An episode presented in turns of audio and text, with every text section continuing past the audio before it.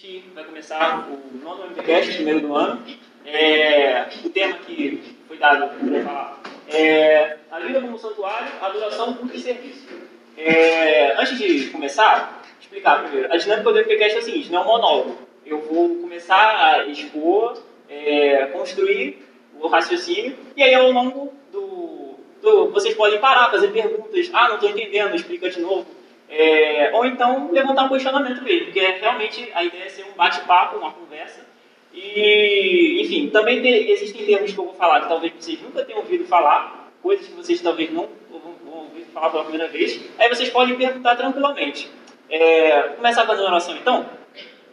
Senhor Deus, muito obrigado que o Senhor nos trouxe aqui. O Senhor nos permitiu mais uma vez, Senhor, poder nos reunir, Senhor, para meditar acerca daquilo, do propósito para o qual fomos criados, Senhor, que é adorar a Ti.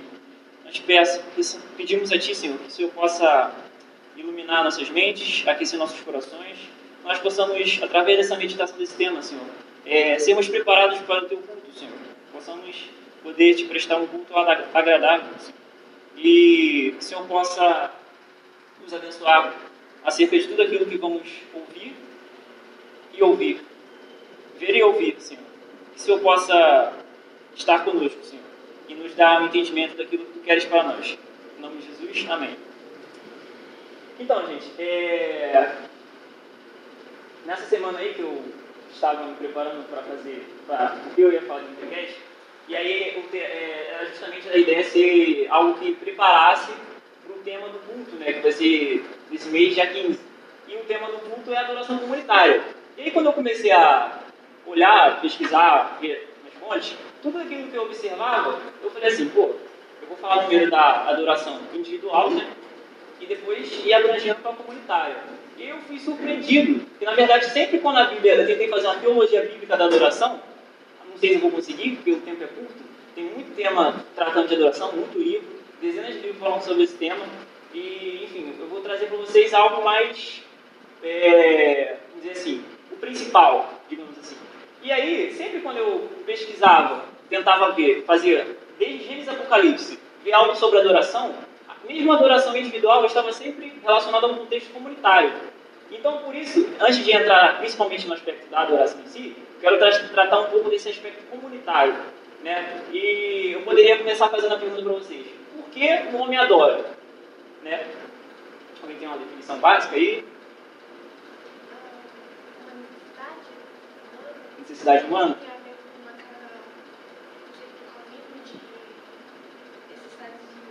Ah, o senso da divindade. Então, basicamente, o, como diz o nosso primeira pergunta do Catecismo de Westminster, é, qual é o principal, a principal finalidade do homem? É adorar, prestar glória, culto e glorificar o nome de Deus. Tudo isso é o propósito do homem. E aí eu posso te perguntar, pô, se, só, só, se isso é o propósito do homem, né, como vai dizer Agostinho lá, né, fizeste-nos para ti, nosso coração não encontra repouso enquanto não repousar em ti. Encontra descanso enquanto não repousar em ti. Então essa ideia de, da adoração, ela vem muito antes né, de, do que a gente possa imaginar. Ela já está intrínseca no ser humano. E aí, como de, de prática, né, eu quero, eu, eu, fui fazer uma pesquisa e ver por que é assim, e eu me, eu me deparei com as origens, literalmente, né, com Gênesis no Gênesis é, é muito interessante porque na criação, é, lá em Gênesis 2, verso 18, diz assim, é, Deus diz assim, que não é bom que o homem esteja só. E aí, as aplicações que eu vou ter ouvido esse texto até hoje foram aplicações muito superficiais, tipo assim, ah, fulano está solteiro, então não é bom que ele esteja só, né? É, ou então, ouvi, ouvi um pregador falando que as feministas gostam desse texto, né? Porque Deus não gosta da, do, da solidão do, do, macho. Né? Não é isso que o texto está falando, gente. Mas é mais do que isso. Na verdade, o, texto, o tema ali, né, é, de do, não é bom que o homem esteja só, é, significa humanidade, né, do hebraico, o Adão lá. E essa ideia é, é muito interessante você parar para pensar por que, que Deus disse que isso não é bom. E aí, não é bom só, simplesmente porque é o contrário de, não, de ser ruim.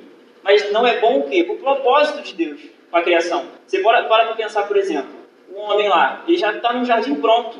o homem já está lá em plena relação que vertical com Deus, já está em plena relação com os animais e com a natureza. E aí Deus olha isso tudo e fala, não é bom, ainda não está no quê? No propósito pleno daquilo que eu quero que o homem seja. E aí, é, é aí que ele, que ele cria a Havá, né, que é a Eva, né, que, que é a Ixá. E nisso, é, eu quero trabalhar um, um pouco o contexto da imago Dei, da imagem de Deus no homem. Que a imagem de Deus, né, quando Deus diz assim, façamos o homem a nossa imagem, é, é, muito interessante porque às vezes as pessoas tendem a ver a imagem de Deus como algo intrinsecamente individual. Né? Ah, eu, eu tenho a imagem de Deus, eu sou a imagem de Deus. Mas na verdade, o, o termo ali, né, façamos o homem, façamos o Adão, a humanidade a, a minha imagem. E, e, como nós cremos na doutrina da Trindade, né, nós cremos que Deus é um e ao mesmo tempo é plural. Né? E a Trindade é esse paradoxo incrível, que é a ideia de, de uma plena comunhão da diversidade e da individualidade, né? Do, do, da unidade e da diversidade. E aí, o... e aí o que eu quero explicar com isso? Que relacionando essa questão da a imagem de Deus, eu quero falar um pouco dela hoje como vocação. Você vai ver muita gente trabalhando a imagem de Deus assim com a propriedade do ser humano, tudo bem. Mas eu quero trabalhar um pouco a imagem de Deus como uma vocação do homem desde a criação. E aí, já desde Gênesis 2:18, você vê esse chamado, esse chamado, essa vocação social do homem, né? É, e a imagem de Deus reforça isso, né? É um chamado de algo que já está intrínseco no ser humano. E aí, o, o John Walton, no livro dele, O Mundo Perdido de Adão e Eva, ele fala que Deus criou o jardim do Éden como um santuário. Eu quero trabalhar um pouco essa imagem do santuário depois. E aí, como nos santuários, nos tabernáculos, nos templos do Antigo Testamento, tem um sacerdote. Então, Adão e Eva foram colocados o quê? como sacerdote no jardim do Éden. E a tarefa de um sacerdote é o quê? É se relacionar com Deus e espelhar, refletir essa, essa, essa luz né, para a criação e principalmente, a ideia do contexto que eu quero falar aqui, para os outros homens. Né? Então, essa é a vocação do ser humano. E aí, a imagem dele, então, é intrinsecamente comunitária. Né? É... Então, a... Deus, qual é o propósito de Deus ali? É criar uma comunidade de pessoas que refletem a sua imagem. E, em suma, né, aí temos, podemos separar em uma atividade passiva e outra ativa. Que a passiva é o qual? À medida que eu me relaciono com Deus, eu tenho mais dele, me encho mais dele, e ativa, que eu vou refletir, projetar essa imagem na criação dos outros seres humanos, no mandato social. E aí, é por isso que a gente pode entender mais plenamente porque Deus diz que não é bom que o homem esteja só, que a humanidade não é bom a solidão humana. Entendeu? Porque Deus quer o quê? Que, que o homem, em última instância, a gente falou um pouco disso nos últimos MPCast, né? Quando a gente foi falar de masculinidade e feminilidade, mas estou puxando um pouco aqui mais para a ideia da imagem de Deus mesmo que é o que? É o homem expressar a trindade. Né? De, de ser essa. Claro que vai ser imperfeito, porque nós somos pecadores, mas vamos, vamos refletir a, o que? A trindade. Um Deus que se relaciona com Ele mesmo. Né? E de sermos um. E aí, o. E aí quando você. Aí você entra na queda, né? E aí o que, que acontece? Surgem diversos movimentos, como a gente vê hoje, movimentos que, que vão para os ambos os lados. Movimentos que ou eles vão é, idolatrar a subjetividade, a individualidade humana, né? ou outros movimentos ideológicos que vão enfatizar o quê? A diversidade. Né? E aí, nisso aí, você engole o indivíduo. Né? Você enfatiza tanto a diversidade que o indivíduo fica de fora. Né? O que importa é o grupo. Né? E a, a ideia para qual Deus está nos chamando é o quê? É não nós engolirmos, seja a nossa individualidade, nossa pessoalidade, ou, ou, ou você abolir a diversidade. Mas é de ambos. Né? E a adoração comunitária, ela faz isso. Então, quando eu fui pensar a adoração comunitária, eu queria traçar um, um, esboço, assim, de eu, e aí a gente vê que, que hoje em dia a adoração é muito voltada para isso, né? a adoração moderna. Que é moderna, eu falo não de nova, mas a adoração moderna que, que vem do iluminismo, essa espiritualidade voltada para dentro, para dentro de si. E aí Deus está dizendo que, que não é bom esse tipo de coisa. Que ele quer, na verdade, que uma adoração seja uma adoração. Ele está querendo criar o quê? Um povo que adore ele. Então, por isso, a imagem de Deus, como essa vocação, tem um, um elemento intrinsecamente comunitário, que ninguém pode plenamente viver, chamar de Deus para si, e, ah, eu e Deus aqui, resto que se lasque, igreja, não quero saber, né? Um, outra aplicação disso importante é que essa ideia da imagem de Deus, ela, qual é a, a quais são os verbos utilizados ali no, no Jardim do Éden? São verbos muito interessantes. É cultivar, guardar. É, são ideias que apontam o quê? Para sacerdote e reis. Um sacerdócio real. Então, e a Bíblia chama a igreja de sacerdócio real em 1 Pedro 2, versículo 9. Então, já estou aqui explanando, dando spoiler do que eu vou trabalhar desde o Gênesis até chegar no Novo Testamento. Desembocar no Novo Testamento. Alguma pergunta até aqui? Gente, vocês precisam ser sinceros. Todo mundo entendeu tudo que ele falou? Ó, se alguém tiver alguma coisa sobre o termo, Aproveita que eu tô é até melhor que pergunte mesmo. É, não Porque precisa. para quem está falando, é uma confirmação de que a pessoa está prestando atenção e que a pessoa está tentando entender. E aí você vai, obviamente, vai, vai sanar essa dúvida. É, se ninguém perguntou, porque todo mundo entendeu absolutamente tudo, né? Então, o... e aí, quando nós paramos para pensar, traçar um panorama histórico da adoração, claro que ela começa desde o Éden, como eu já disse. O Jardim do Éden é criado como um santuário para adorar a Deus. Mas pensar assim, quando ela se confirmou historicamente, assim, né, uma estrutura formal historicamente, a gente tem pelo menos três divisões. Temos o tabernáculo, instituído através de Moisés lá no Êxodo, né? E temos depois o templo, na dinastia ali, o, o templo ali em Jerusalém, né? Aí o templo da- Davídico, depois Sal, é, Salomônico, na verdade. Enfim. E depois vamos ter uma espécie de. Que aí o povo é elevado cativo né, na Babilônia, e aí não tem mais tempo. O que, que acontece agora? Aí a, a- a adoração que desenvolve lá é uma adoração mais voltada para a sinagoga, que é onde começa a. Enfim, aí a adoração é mais voltada para a leitura da Torá, da palavra de Deus. E aí se volta mais para essa noção mesmo, porque eles não têm tempo, não tem tabernáculo já, é um contexto diferente. E aí se desemboca no Novo Testamento, que é uma adoração é, onde a presença de Deus, Deus não só está habitando no meio do seu povo, como está habitando dentro do seu povo, através do Espírito Santo. E, bem, aí eu vou traçar paralelos aqui, para vocês verem como isso tudo, eles estão tudo dentro de um grande tapete, que eles não, não são coisas que estão uma coisa diferente da outra, ou totalmente de, que destoa totalmente da outra. Já existem, vamos dizer assim, flashes, algumas pegadas no Antigo Testamento do que Deus está traçando, do que Deus quer trazer para o seu povo, da forma que ele, que ele adora. Olha só, é, eu acabei de dizer então que essa ideia da imagem de Deus como uma vocação é uma, é uma vocação no sentido de quê? Que nós devemos, no sentido passivo, adorar a Deus, é, prestar culto, e no sentido ativo, refletir essa imagem para as outras pessoas, correto? E, e olha só que interessante. No, em número 6, olha ver se a bênção, a, a aronida ali, né, no, de Arão, não tem tudo a ver com isso de, de ser imagem de Deus. Olha só, vou ler o verso 24 e 25. Vocês vão pegar de, de cara o que texto é esse. Olha só.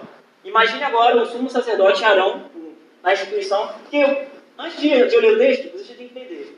No, em Êxodo 19, versos 5 e 6, Deus fala para o povo o quê? Para Moisés, o que, que ele diz? Ele fala que chamou Israel, chamou o povo para ser uma nação de sacerdotes. Um povo santo separado para ele. Então todo o povo é sacerdote. Mas, mas Deus ao mesmo tempo institui o quê? O ofício sacerdotal. Lá, lá da, da, da tribo de Levi e tal. Vocês sabem sobre isso. E aí, o que, que, o, o que, que isso representa, esse ofício sacerdotal? Representa a, um modelo, um exemplo daquilo que todo povo devia ser. Né? É, que todo povo devia ser. O quê? Sacerdotes, é, pessoas abnegadas, pessoas que, que zelam pela pureza, pela santidade, é, enfim, todas aquelas coisas que você vê em, em Êxodo e Levítico. E, e aí, agora vocês imaginem, é, é, números 6, versículos 24 e 25. Imagine agora a bênção do, sacer- do sumo sacerdote Arão com as mãos levantadas assim para o povo. E aí, olha o que ele diz. O Senhor os abençoe e os guarde. Tudo bem até aqui. O Senhor faça resplandecer o seu rosto sobre você. Ó. ima- imagem de Deus de novo. Deus resplandecendo sobre a gente. O Senhor levante sobre vocês o seu e tenha misericórdia de vocês. Tenha misericórdia de vocês. O Senhor sobre vocês levante o seu rosto e lhes dê a paz. Ou seja, é a mesma, co- a mesma lógica do Éden. Nós temos que o quê? É, temos que buscar a Deus e refletir essa imagem de Deus para o povo, para a sua, sua criação, para a sua para a humanidade. É isso aqui que está dizendo. E aí você continua, né? E bem, é, É só um texto da própria Cristo, por exemplo, essa benção, essa benção aqui, é, de Arão, é, é quase sempre padrão a benção que a gente escuta nos cultos. os cultos. E no, quando dividir o culto em partes, é a partir do fim. E é justamente isso que você falou na questão da adoração, né? Como você vê a Deus e refletir a imagem dele. Então, o mo- o momento que o pastor, quando termina o culto, né? O, o, o oficiante, o sacerdote, o pastor, caso, ele está enviando a gente, Tá enviando a para o gente mundo poder refletir essa imagem. que a gente, que a gente aprendeu, Recebeu. a passou, recebeu no culto para poder refletir. É um momento muito importante mesmo. É um momento muito importante. né, que a gente- Muitas vezes a gente não reflete, né? É meio automático aquela crença e tal. esperança, Sim. pensar tudo aquilo que a gente Tem a bênção também lá de. Lembro agora qual carta de Paulo, né? Tem a bênção também que é utilizada também na bênção apostólica dessa daqui. Ah, sim, tem. Acho que é em é já. não me lembro. Pois a gente aprende essa sequência apostólica simplesmente, ah, o culto está acabando. É. Olha que interessante. Se você ainda não levou a sério essa ideia da, da- do Jardim do Éden como um santuário. No livro do Êxodo, o tabernáculo foi criado em sete etapas. O mundo foi criado em sete dias. Então, olha, olha os paralelos aí. Tá bem? Então, o, o que, que o sumo sacerdote devia fazer? Arão deveria adorar a Deus, fazer ofertas sacrifícios a Deus e depois voltar-se para o povo. Igualzinho que todo sacerdote, todo sacer, é, sacerdote rei, né? Sacerdócio real, que a Bíblia chama em 1 Pedro 2, deve fazer. Né? E, bem, e aí, eu não vou entrar na questão do, do tempo, da adoração no tempo, e nem na questão lá, senão vai levar muito tempo. Mas uma coisa que eu quero falar aqui é que, de, é, aí eu vou citar aqui o, o R.S. Sproul, no livro dele Somos Todos Teólogos, que desde o Antigo Testamento, o, todo ser humano era envolvido na adoração. Isso não é algo que agora, por exemplo, daqui a pouco a gente vai ler o texto de Romanos 12 e vai fazer mais sentido para vocês. É, por exemplo, toda pessoa era envolvida num ato de adoração. Não era, com certeza, uma adoração sem a mente. De fato, a mente estava bastante envolvida. Mas na adoração havia mais do que a mente. Todos os sensos estavam engajados na adoração do Antigo Testamento. O senso da visão estava tomado pelo desenho do tabernáculo e pela beleza do templo, que era cheio de coisas lindas que Deus mesmo havia planejado para glória e o ornamento. E aí, se você quiser entender mais sobre isso do tabernáculo, Êxodo 25 ao capítulo 31 e Êxodo 20, 35 ao capítulo 40. Então, são uns 10 capítulos aí só falando sobre o tabernáculo, de como ele devia ser feito. É, tudo que havia, tudo que havia no santuário, até mesmo as vestes que os sacerdotes usavam, empolgava os olhos com o senso da beleza transcendente de Deus. Sabemos que o senso de ouvir também era uma parte importante do serviço de adoração, porque a música teve um lugar central no Antigo Testamento. Os salmos são basicamente hinos que eram usados em adoração. É, o senso de cheirar era também parte da adoração, razão porque o incenso era usado. Um aroma agradável se tornou associado com a presença de Deus. Era um aspecto deleitoso da adoração do povo no Antigo Testamento. Então, é, quando você vê, por exemplo, lá que Nadab Abiú ofereceu um fogo estranho, na verdade era um incenso. Né? Aquele aroma lá foi um, um incenso que eles colocaram lá que mudou o aroma, então por isso eles morreram. Então está associado com cheirar aí. O senso de paladar ocupava também um lugar, conforme mostrado pela refeição da Páscoa, que foi transferida no Novo Testamento para ser do Senhor. Além disso, em um dos hinos de adoração do Antigo Testamento, ouvimos: Ó, provai e vede que o Senhor é bom. Salmos 34, versículo 8. É, por último, havia uma dimensão tátil, né, toque, o impor as mãos pelo qual o sacerdote tocava o adorador para indicar a bênção de Deus. Então, gente, desde o Antigo Testamento, todo o, o- toda pessoa, né, todo ser humano era envolvido no ato de adoração. Da mesma forma, prossegue assim no Novo Testamento. É, e aí, quero, daqui a pouco a gente chegar na, na área da treta, né, que, e aí, aí eu falei da importância do aspecto comunitário para qual Deus chama o seu povo para que adore.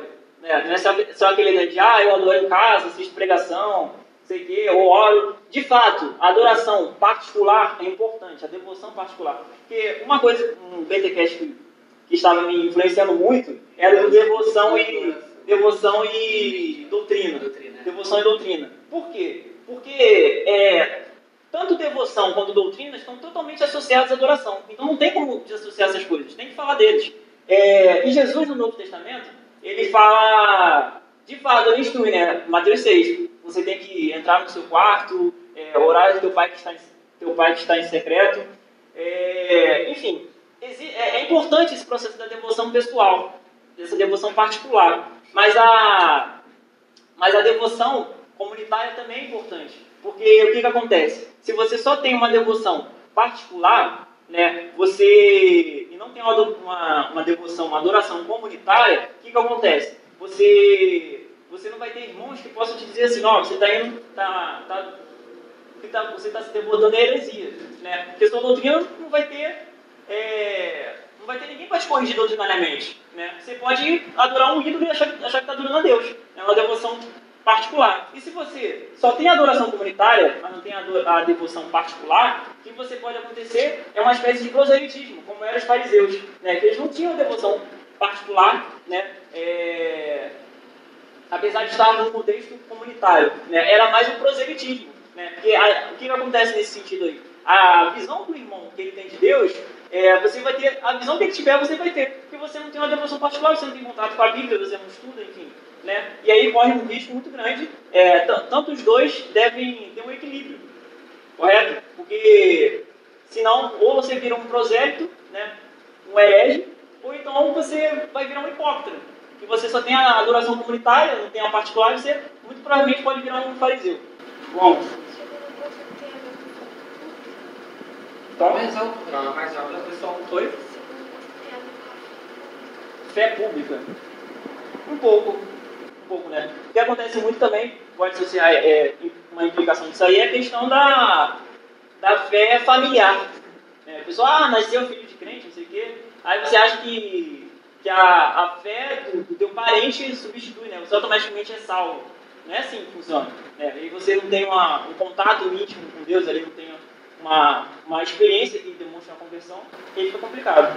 Não, um negócio que eu ouvi também nesse livro BDK sobre a questão da adoração comunitária, que eu acho bem interessante, é que o, o cara até fala assim, ah, às vezes os pastores costumam falar assim, ah, é, momento de adoração, esquece o nome do teu lado. Exatamente. Ele fala muito isso. Aí você fala assim, cara, mas como é que assim, se eu estou na igreja, como é que eu esqueci Não, você agora fecha o olho, é. você fecha o olho agora, esquece é o nome do lado. É.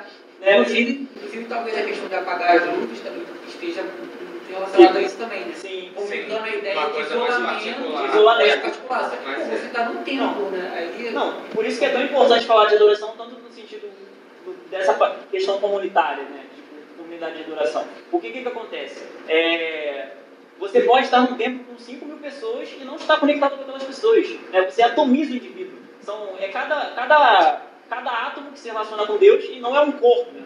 Né? Não é um corpo que se relaciona com Deus. E o que, que, que faz muito isso hoje é o movimento worship, né?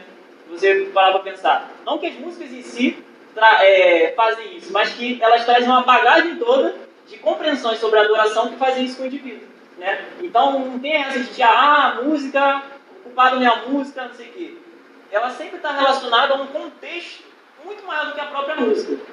De, de fazer o indivíduo voltar para dentro dele mesmo. Né? Quando na verdade a eclésia é chamada para fora de si mesmo e para o irmão. Né? Ela não é só chamada para fora para o ímpio que está perdido, mas é chamada para fora de você sair de você mesmo e olhar para o irmão que está do seu lado. Né? Até porque o... todo mundo acha que o mais importante é o DNA familiar. Né? Beleza, mas a Bíblia diz que por que, que você chama o seu irmão de irmão? Porque você tem o mesmo DNA de Cristo. Né? Você tem a mesma paternidade de Deus. Né? E aí isso parece que não faz muito sentido às vezes, né? A gente chama Deus porque é uma. É uma mera trivialidade, né? É... Beleza. E aí, é... ainda nesse contexto da imagem de Deus, né? Se você acha que, que isso é algo que se restringe com o Antigo Testamento, olha que interessante.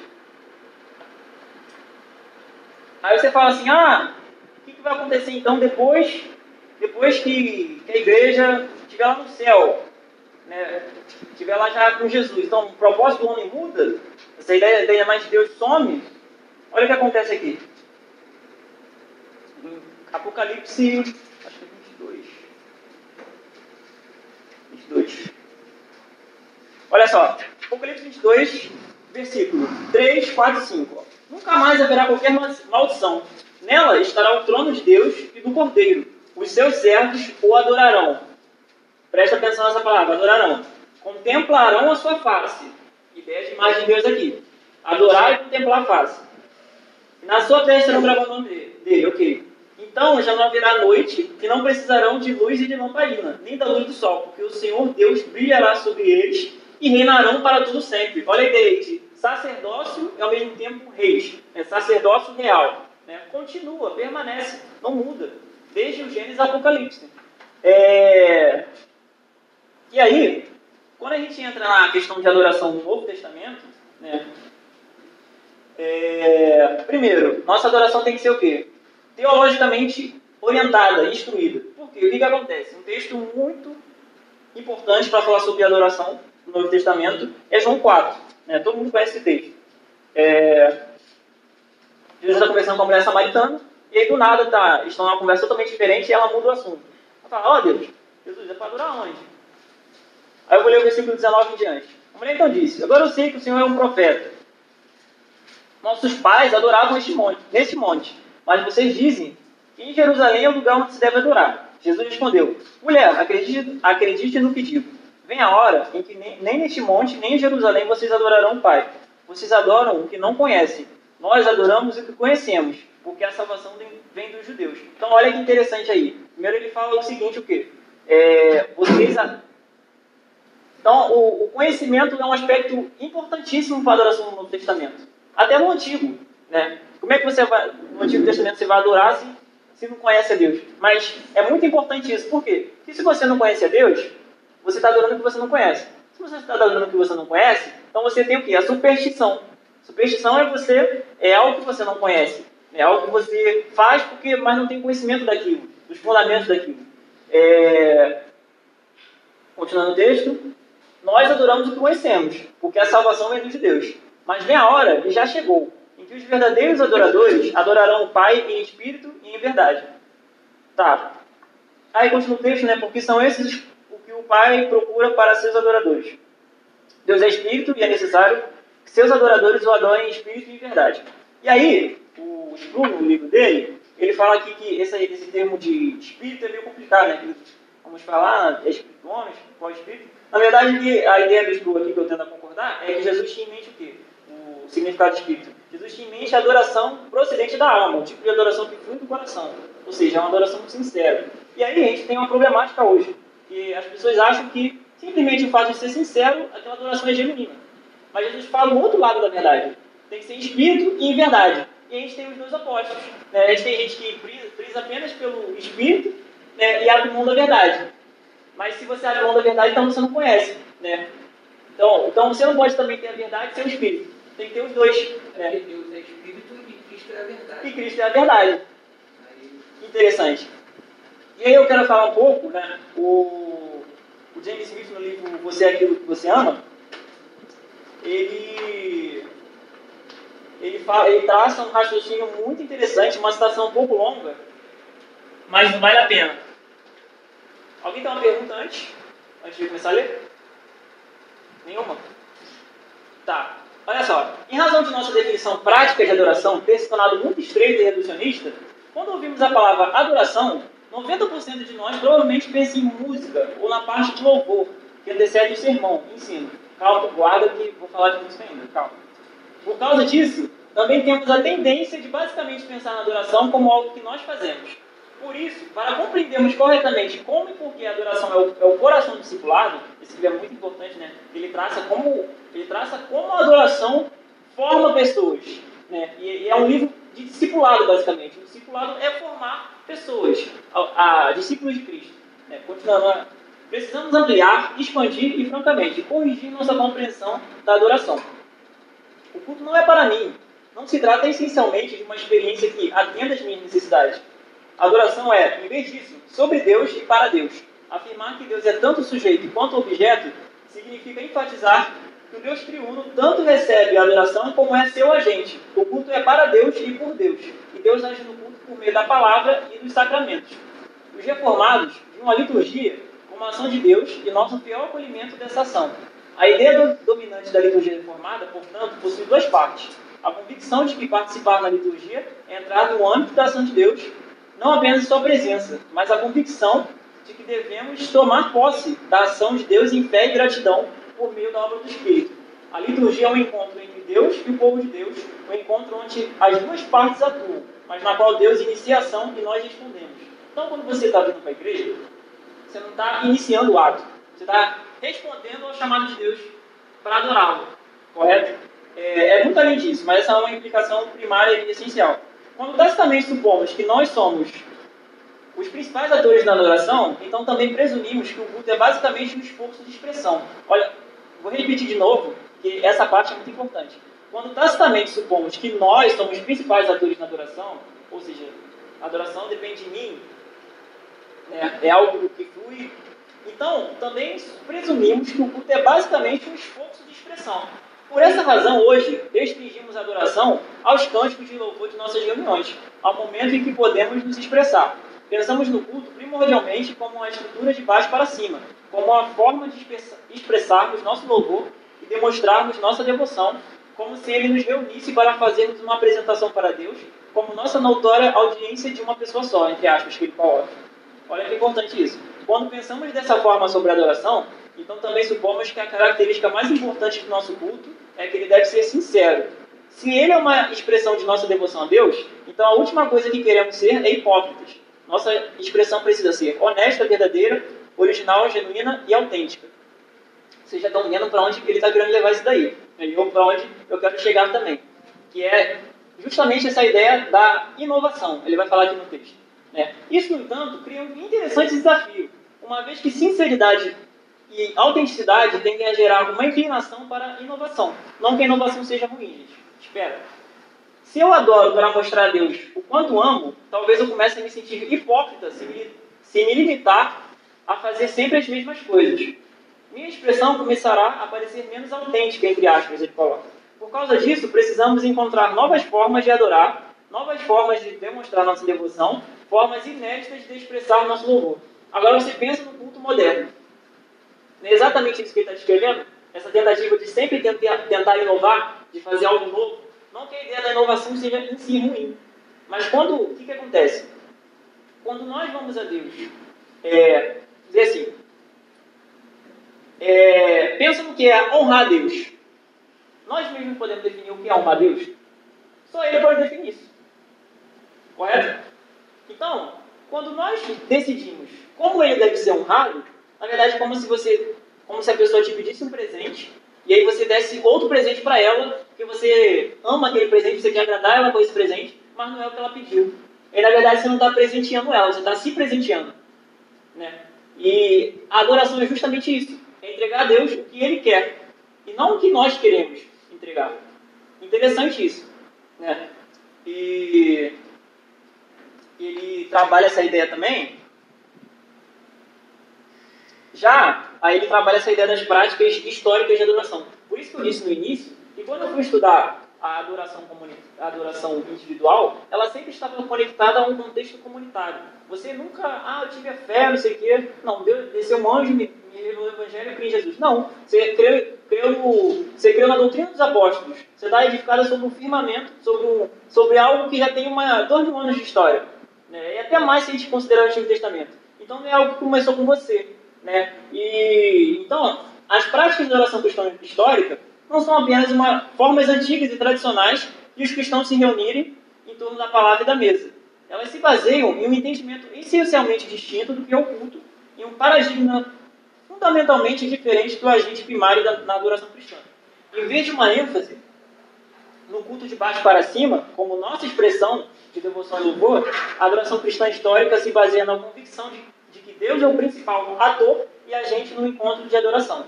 E aí você pode pensar, por exemplo, é, no princípio regulador de culto, né, dos reformados, que é a ideia de nós entregarmos para Deus aquilo que Ele ordenou. E o que acontece muito hoje, muito em voga hoje, é, é uma coisa que eu chamo de teologia do silêncio. A gente está mais preocupado em fazer o que Deus não pediu a gente para fazer do que, de fato, se preocupar em fazer o que Ele pediu para gente, a gente fazer. É, é, muito estranho isso. Né? Quando a gente se preocupa com que, ah, o que Deus não proibiu para fazer para Ele, a gente se preocupa. Aí o princípio regulador chega e diz o quê? Não, você não tem que se preocupar com o que Deus não proibiu, e aí você vai lá, pega esse negócio que Ele não proibiu e faz para Ele. Você tem que fazer o que Ele ordenou. É... Deixa eu ver aqui.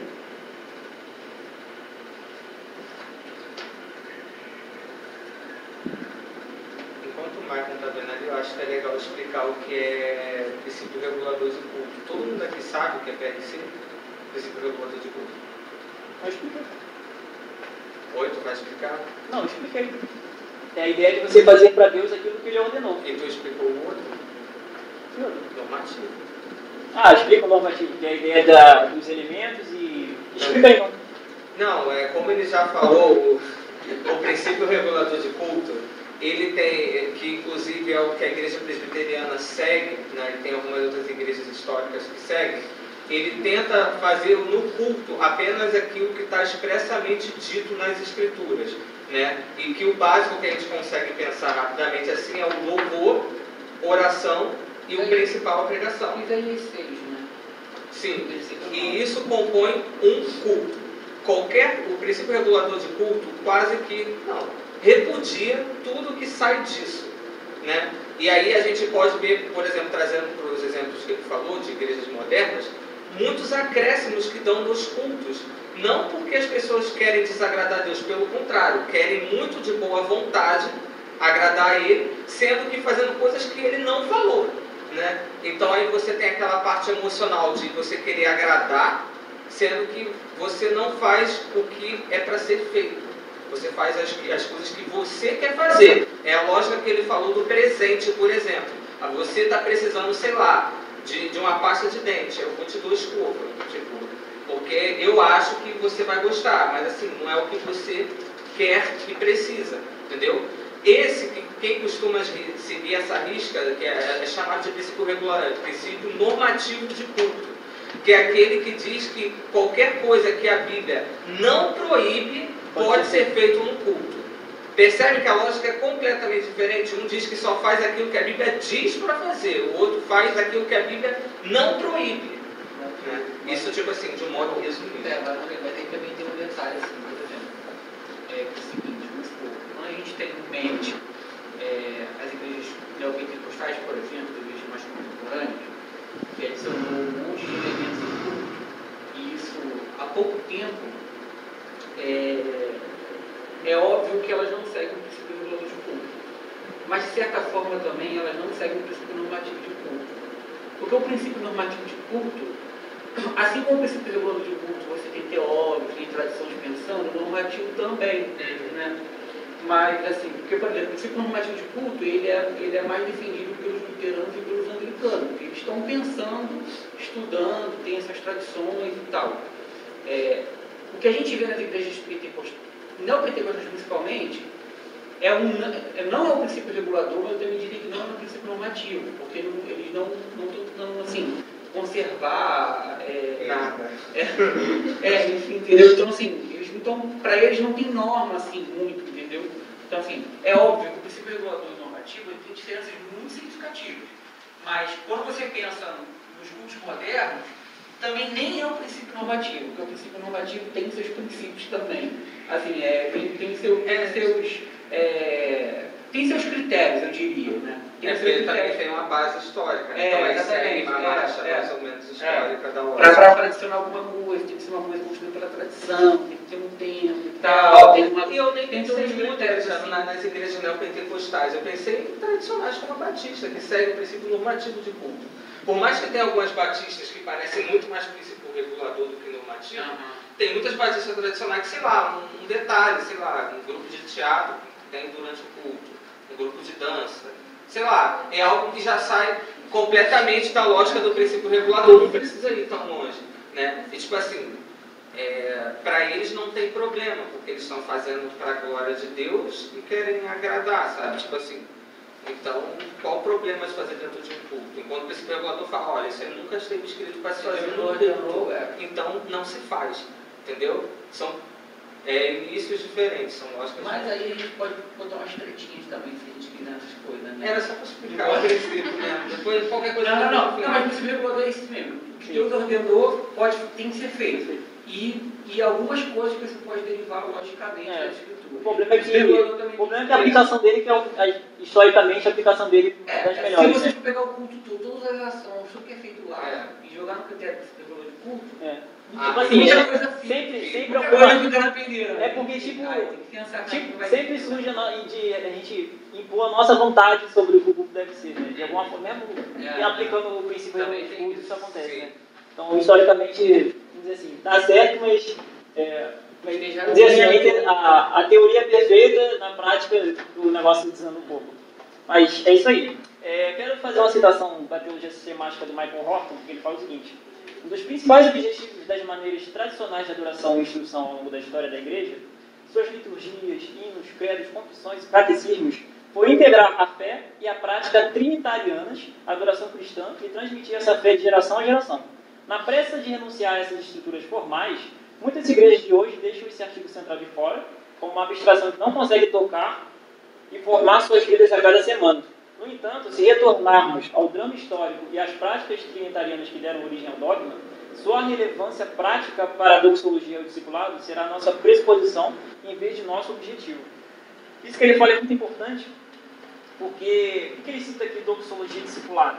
Porque o James Smith vai, James vai na mesma linha, que ele fala que o, o- o- a igreja cristã sempre foi conhecida como o povo do livro, né? Mas ele também fala que ele também traz uma outra perspectiva. A, a igreja também sempre foi conhecida como um povo que canta, como um povo do inário. Né? E eu achei muito impressionante isso, porque, olha só, aí ele fala o seguinte, é, eu quero entrar um pouco na parte... Boa tarde. Boa tarde. Eu acho que eu estou na sala errada, desculpa aí. E aí, e aí eu quero entrar um pouco na parte que eu falei de cântico, né? De, de louvor, enfim. Segura aí. O- A música pode evocar uma época e um lugar, até mesmo os cheiros e sabores do momento. Ela parece ter um canal privilegiado junto à nossa imaginação, porque toma conta do nosso corpo de uma maneira especial. Talvez seja por isso que Paulo adverte aos cristãos. A palavra de Cristo habite ricamente em vós, em toda a sabedoria, ensinai e aconselhai uns aos outros com salmos, hinos e cânticos espirituais, louvando a Deus com gratidão no coração. Colossenses 3, versículo 16. De modo semelhante, em Efésios 5, do 18 ao 20, cantar está relacionado com o enchimento do Espírito Santo. Não precisa abrir, não, mas o que é interessante sobre isso é que é, vamos parar para pensar assim, antes de surgir uma doutrina, assim, antes de surgir uma ortodoxia formal assim, o que, surge? Surge um povo cantando. E essa é a forma que a, a historicamente falando da igreja primitiva, que parece que a doutrina se mantém. Que o povo canta e, e depois que aquilo se torna algo escrito, formalmente vira uma ortodoxia, como a conhecemos. Olha só, ele fala um pouco isso nessa, nessa citação aqui de um livro. Essa costura de uma teologia encarnada acontece sempre que a igreja canta, embora ela o faça das, das mais variadas formas, de uma cultura para outra. Isso acontece desde que os primeiros cristãos expressaram variações de louvor a Deus nas novas imagens do ensino e do ministério de Jesus, sobretudo imagens acerca do ministério da sua morte e ressurreição. O caráter trinitário da fé era cantado muito antes de, de ser posto na linguagem da teologia doutrinária. Na verdade, a teologia da igreja foi encarnada em suas práticas litúrgicas e cânticos antes que se, que se desenvolvesse uma teologia mais formal. Achei muito sensacional essa parte aqui que ele fala, porque você pensa, né, não tem, dizer assim, qual é, é, você para para pensar, até mesmo na reforma, na reforma isso aconteceu. Qual é a forma mais fácil de você aprender? De acordo com James Smith, é cantando. né? E historicamente isso é comprovado. Quando você aprende, quando você está ouvindo aquela música que você não gosta todo dia, mas você canta ela sem querer. Né? Você fala, meu Deus, estou blasfemando. É. É. Por exemplo, de Salmos, de repente, é mais, coisa, né? Salmos. A gente tem um livro que praticamente são cânticos. São né? cânticos. Que você nem, talvez nem saiba, né? Que aquilo tá Eles cantavam eles aquilo. aquilo. né? Virou, virou um Sim. E aí, o interessante é porque isso se confirma historicamente. Tanto na igreja primitiva, o povo cantava e essa, e essa fé é o quê? Essa doxologia, é, vamos dizer assim, que ela conservou a doutrina assim, do povo. Né? Como é que o povo não virou, sei lá, tudo herege, ariano, gnóstico? Porque eles estavam cantando. Né? Porque eles estavam cantando durante, até a, a surgir os pais da igreja, que aí vão lá começar a combater heresia, e, e aí começa a ficar um negócio mais, surgir de fato uma ortodoxia assim, mais sólida, digamos. E na reforma isso aconteceu também. Né? Dizem os escritores, historiadores, vão falar, né? que uma das formas que Lutero mais propagou a reforma, né, as suas teses, foi os diversos hinos que ele fez. Né? Um deles é o Castelo Forte. Conclui a frase, depois eu falo. Terminei já aí. Tá. Não, é só, só pra, tipo assim, cara, eu tenho reparado muito isso de, tipo assim, tenho reparado não agora, mas sobre esse assunto que você está falando, né? Porque a música a gente sabe que ela ajuda sempre a fixar bastante coisa, né? Quem nunca fez aquele cursinho, professor de química ou de física para ensinar fórmulas, cantava a música cantando todas as fórmulas, aí você aprende para a hora da prova. Mas só que assim, sobre esse negócio de ah, as pessoas aprenderem teologia cantando, cara, eu vejo isso muito hoje, é, de um jeito que chega a ser engraçado. Por exemplo, eu conheço mu- mu- muita gente, tipo assim, muitos cristãos, é, que, obviamente, essa teologia a gente não diz uma teologia necessariamente formal e correta, mas teologias, né? Que podem ser certas ou erradas. Mas eu já vi, por exemplo, tinha umas irmãzinhas na minha antiga igreja que elas, elas às vezes, tipo assim, citava como se fosse quase que um versículo da Bíblia, trechos de músicas gospel mesmo da própria geração agora, sabe? Para embasar alguma coisa da que ela está vivenciando ou para passar algum testemunho, etc e tal. É muito engraçado isso, se vocês repararem, é muito comum isso acontecer hoje, eu já vi várias vezes. Sei lá, ah, que nem aquela música da Damares, né? Que fala isso, isso e isso, né? É tipo isso. Quem nunca ouviu aquele falou assim, vou passando pela prova dando glória a Deus?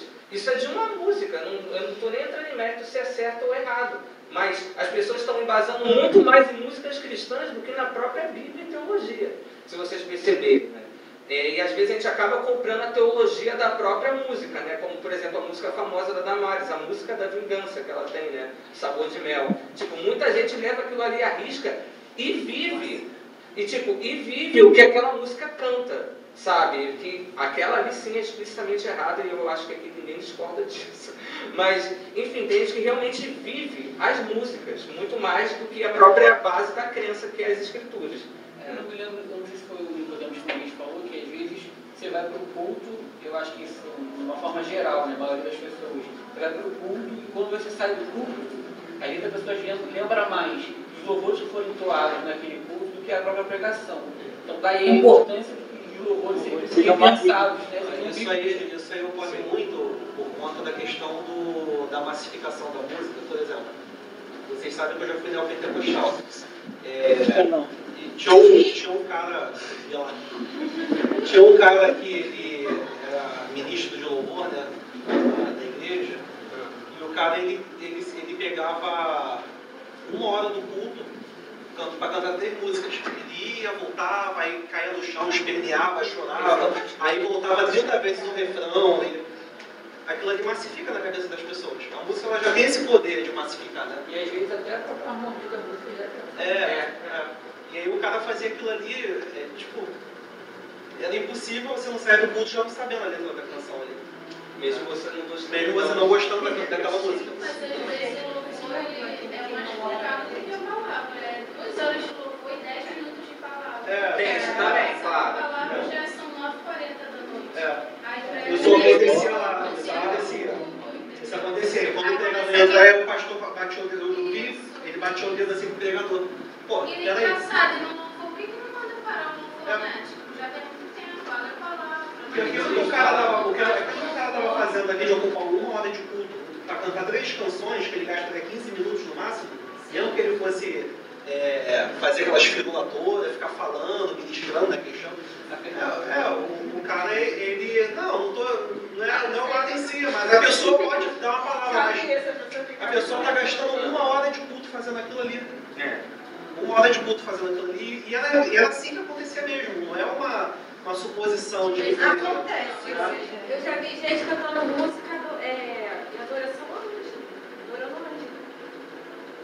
Adorando anjo. Deus aqui, Deus As pessoas não sabem o que falar. Ah, tá. É tipo, é tipo assim, Sei, ah, mas tá aqui, vai te abençoar, vai te seguir.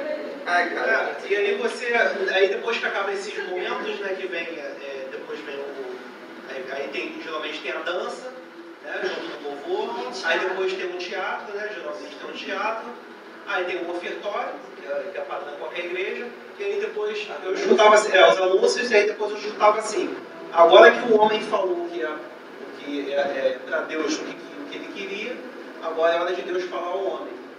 Né? Aí Isso aí bate um pouco do que vocês estavam comentando no, no tópico anterior. É, cara, não tem, não tem sentido. Eu fui numa igreja um dia que falaram que a adoração é mais importante do que o momento da palavra.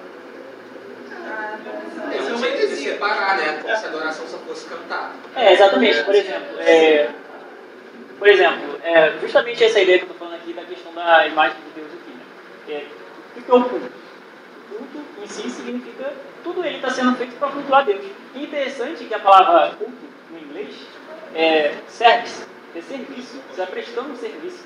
Ou seja, se de alguma forma você está devotando tudo aquilo que é feito, você está se devotando. Não é só na parte do louvor que você está adorando. Né? Então a palavra de adoração, o, o momento de contrição, o, o momento de orar pela oferta, tudo, tudo. E esse livro é interessante, né? Não posso citar ele, eu queria citar ele todo, né? Que é o Desejando o Reino de James Smith. Ele vai destrinchando cada parte do culto e falando o que existe por trás daquelas práticas. Como elas são formativas nessa, nessa, nesse sentido é, da comunidade, de formar um povo peculiar. Porque Deus está formando um povo peculiar para si, ele fala muito isso no livro. E essas práticas é através da, da comunidade litúrgica que essas práticas se, se formam. Se você parar para pensar, os dons do Espírito só são exercidos numa comunidade do Espírito. Os frutos do Espírito é a mesma coisa. Você às vezes pode ter o fruto do Espírito ali sempre de forma individual. Ah, eu não tenho alegria, eu não tenho amor. Pô, mas essas coisas Deus nos chamou o quê? Para exercer no corpo. Para exercer mediante outras pessoas. Né? E, e além, além disso, é, alguns daqueles elementos do Espírito ali só podem ser exercidos numa quê? Não só numa comunidade do Espírito, mas num contexto imperfeito, que é a ideia da longanimidade. Né? Você não exerce longanimidade se você já fosse perfeito no céu. Né? Você precisa ter longanimidade para quê? Então, o, o interessante aqui, né? E ele vai falar no livro, né, que a criação é um santuário e a humanidade é comissionada para o serviço litúrgico no santuário cósmico. Achei essa citação impressionante. Que, e por isso, o que, que acontece? Adão cai, e aí uma vez que mais você não se, não se nutre mais, você não tem, não recebe mais de Deus, o que, que você vai refletir depois que você se separou de Deus? Você vai refletir seus ídolos, vai refletir seu pecado no próximo, vai refletir aquilo que você adora. Enfim. E então a humanidade perdeu não essa vocação, mas ela perdeu a, o, seu potencial de cumprir a, o chamado da imagem da imagem de Deus. E Israel recebe esse mesmo chamado que todo ser humano recebeu. né? Deus chama Israel, separei vocês para ser um povo santo, uma nação de sacerdotes. É, mesma coisa nós, sacerdócio real, né, que vai chamar a igreja. E Israel falha nessa missão também.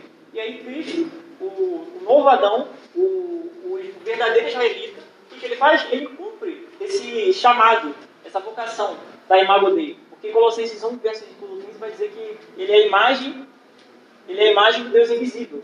Então, quando você está buscando a Cristo, quando você está buscando é, se revestir de Cristo, quando você está buscando é, ser conformado à imagem do Filho, como muitas vezes no Testamento vai falar, você está buscando, na verdade, o seu chamado como ser humano, né? É, é, ser plenamente humano.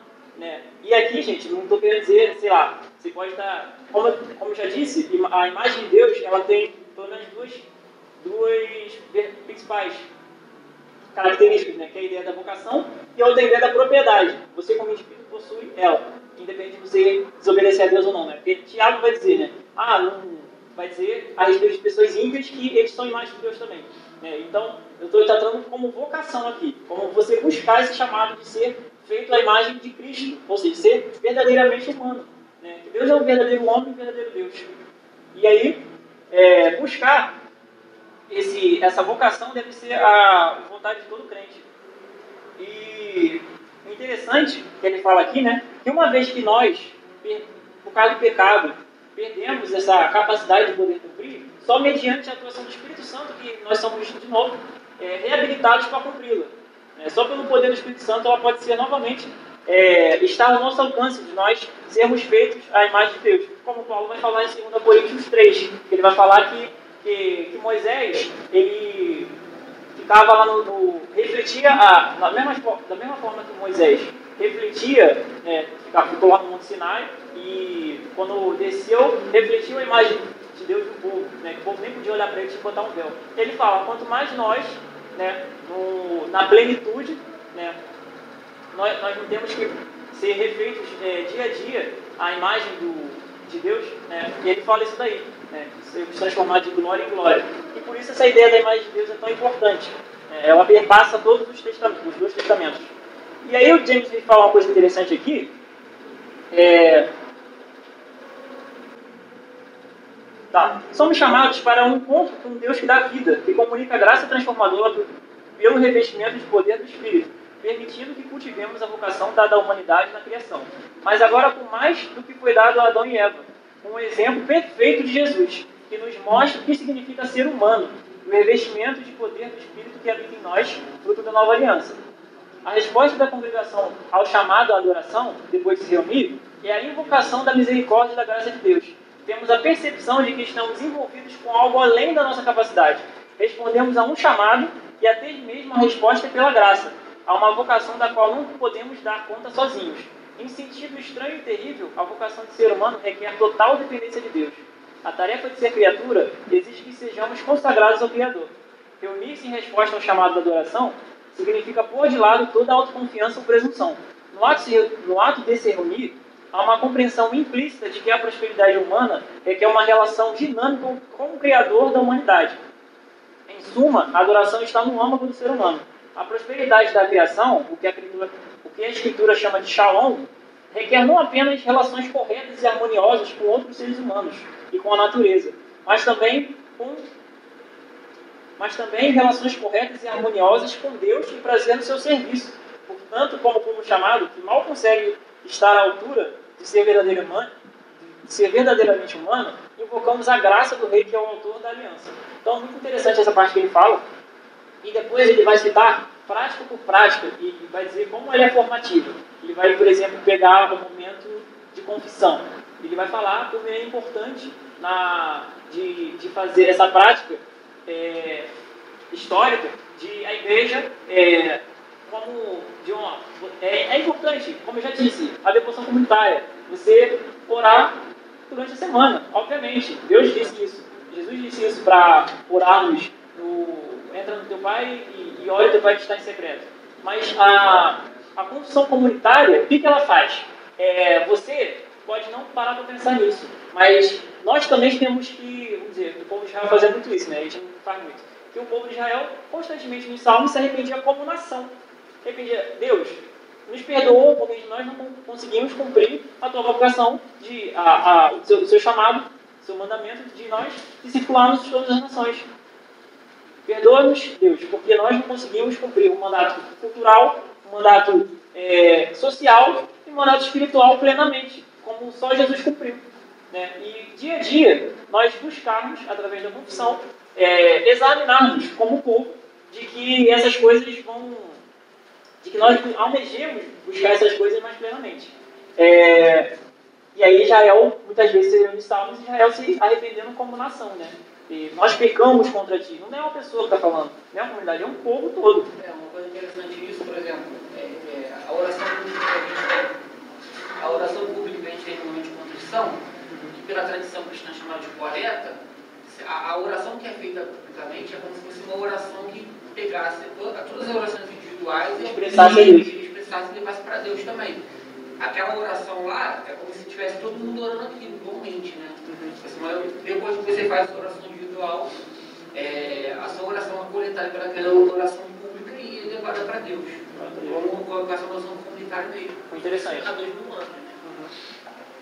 E aí ele fala também, por exemplo, da ceia. Né? A ceia é um momento extremamente litúrgico que nos situa, é, que relativiza o nosso horizonte temporal. Você olha e fala, aqui não, não tá bom, não é top aqui, aqui não é perfeito. E aí você anseia, busca esse, é, esse anseio, de renovar esse anseio o quê? pelo mundo por vir. Então, a, a de, de, certa forma, a ceia é, é, de um povo que está constantemente é, em peregrinação, né, em, em viagem, se lembrando todas as semanas o quê? Até que ele venha. Né? E, e isso é muito interessante. Ele vai destrinchando isso e vai falando né, como isso é formativo, né, de como uma pessoa, e como isso é, vamos dizer assim, político também, aqui pegando a, a igreja de Pedro Dutti. Porque o, o Pedro Dutti vai falar o quê? Que o culto público é o quê? É um culto extremamente político. Porque você está anunciando um rei que está vindo. Você, você está dizendo o quê? Que todo, você está relativizando os poderes, os poderes terrenos. Você não está dando sua devoção, a sua fidelidade última a um imperador, a um presidente. Né? E aí isso o quê? Faz que nós moldemos nossos corações semana após semana através dessa prática. Né? E, e a pessoa que está vindo de fora, ela fala, pô, esse povo aqui, eles estão ansiando por um outro reino. Eles estão, eles estão ansiando por um, por um rei que está, está vindo. Eles não estão aqui, ah, ah Senhor Jesus, tipo, algo vazio. Né? Estão, de fato, é, com os pés mais na realidade do que muitas pessoas no mundo. Né? E, e ele vai falando também, por, por exemplo, a, ele fala do batismo, né? que o batismo, como ele, ele é uma ação de, de toda a igreja está envolvida, que o batismo ali, você, você anuncia a morte do velho homem, você é, é, a imagem de uma nova criatura surge ali. Né? E aí ele, ele traz aquela ideia de você é, todos os dias buscar morrer para si mesmo. Né? E é interessante isso, Rapidinho, um segundo, essa parte do batismo, por exemplo, já tive alguns batismos na nossa igreja, não lembro quais exatamente, mas se não me engano, no manual que tem, é, durante o batismo, tanto, às vezes na comunicação de fé, perguntas são feitas para quem está sendo batizado, quando a pessoa não é criança, quando a pessoa vai fazer a profissão de fé. E aí, em muitos casos, quando você batiza uma criança, é, a pergunta é feita para os pais, os pais respondem pela criança, e em algumas liturgias, a gente teve aqui na nossa igreja, é, perguntas são feitas para a comunidade, a congregação. O pastor pergunta para a congregação se a congregação é, concorda, se a congregação é, tem a, assume a responsabilidade de ensinar a criança no caminho. Então, isso dá uma noção de comunidade muito é. forte, cara. Então, aí fica assim, caraca, eu também sou responsável daquela criança ali. É como se fosse, como se todo mundo fosse padrinho dela. Sim, né? é, isso aí, pô, isso aí, caraca, quase que eu falei em língua. Não, vai ser muito chover. Deixa eu achar uma parte aqui. Quiser comentando alguma coisa aí? É, esse, esse, exemplo que você deu, Cristiano, é bem legal para ver a baita responsabilidade que a gente tem uns com os outros, né? A gente tende a depositar muita responsabilidade sobre todos os nossos líderes, no caso o pastor, o conselho, aí aqui no nosso caso os líderes da sociedade interna, né, da é, cidade. Mas de responsabilidade. Foi? Isso geralmente é diferença de Sim, sim. É, e, e às vezes a gente, com um pouco daquilo que o Michael falou no início, né, de individualizar as coisas, no caso aqui o ambiente de igreja, no geral, não só o de culto, é, cada um por si, Deus por todos. A gente, às vezes, em alguns momentos, a gente acaba agindo assim, se a gente perceber os nossos próprios atos, né? Gente perceber que a gente vem na igreja para fazer o meu, né? Vou lá para adorar a Deus, né? Fazer o meu, depois ir embora é, e às vezes pequenos atos podem representar que você está tentando mudar essa realidade e entrar em contato com os seus irmãos. Seja você conversando com ele depois do culto rapidamente, porque às vezes gente tem que ir embora mesmo, né? Perguntando como que está, perguntando se está precisando de alguma coisa, se quer alguma coisa, é, e se estiver passando por um problema, é, se oferecer para ajudar, esses tipos de coisa. Tudo isso também é adoração, como o Michael está falando, é serviço. Né? Esse exemplo que ele deu aqui é um, é um exemplo muito forte, mas que hoje muitas vezes a gente responde, por exemplo, no automático. Né? Sei lá, da igreja se responsabilizar pela educação de uma criança, educação cristã. Aí todo mundo simplesmente fala assim, sim, sim, sim, e nem presta atenção no que está falando. Né? E se a gente parar para pensar. É automático muitas vezes. E isso é um ato egoísta né, se a gente parar da perspectiva cristã, é um ato egoísta. A gente tem que se responsabilizar pelos nossos irmãos sempre. A gente sempre também vai dar uns escorregões e pensar só na gente, né? De vir na igreja e embora não falar com ninguém, por exemplo. Mas assim, a gente tem que ter muita atenção nisso para essa mudança né, do serviço. Por isso essa ideia da questão do sacerdócio, né? Porque quando você está numa igreja e que as pessoas cada vez mais vê as coisas cada vez de forma mais hierarquizada, o que você tem que achar? Que a responsabilidade, a responsabilidade é das hierarquias. Mas quando a gente fala de sacerdócio real, universal, todos são sacerdotes. Então não tem essa de, ah, é mais importante o fulano A, o fulano B. Não tem isso. E, afinal de contas, todo o povo é colocado no mesmo patamar. Né? E, como eu disse, no Antigo Testamento, todo o povo estava envolvido, toda pessoa estava envolvida no ato de adoração. E aí, chegando no Novo Testamento, quero ler Romanos 12, só o versículo 1. Portanto, irmãos, pelas misericórdias de Deus, peço que ofereçam seu corpo como um sacrifício vivo, santo e agradável a Deus. Este é o culto racional de vocês. Então, é, continua a mesma coisa no Novo Testamento. Agora, o que, que eu ofereci? É um holocausto? O que, que, que você oferece como holocausto, como um sacrifício agradável a Deus? Você morre? Se mata? Para agradar a Deus? Não. É oferecer a sua vida. Porque a ideia de corpo, muitas vezes você acha que é o corpo físico humano. Em algumas passagens, de fato, é isso. Mas o corpo que ele está falando aqui é a vida da pessoa. Né?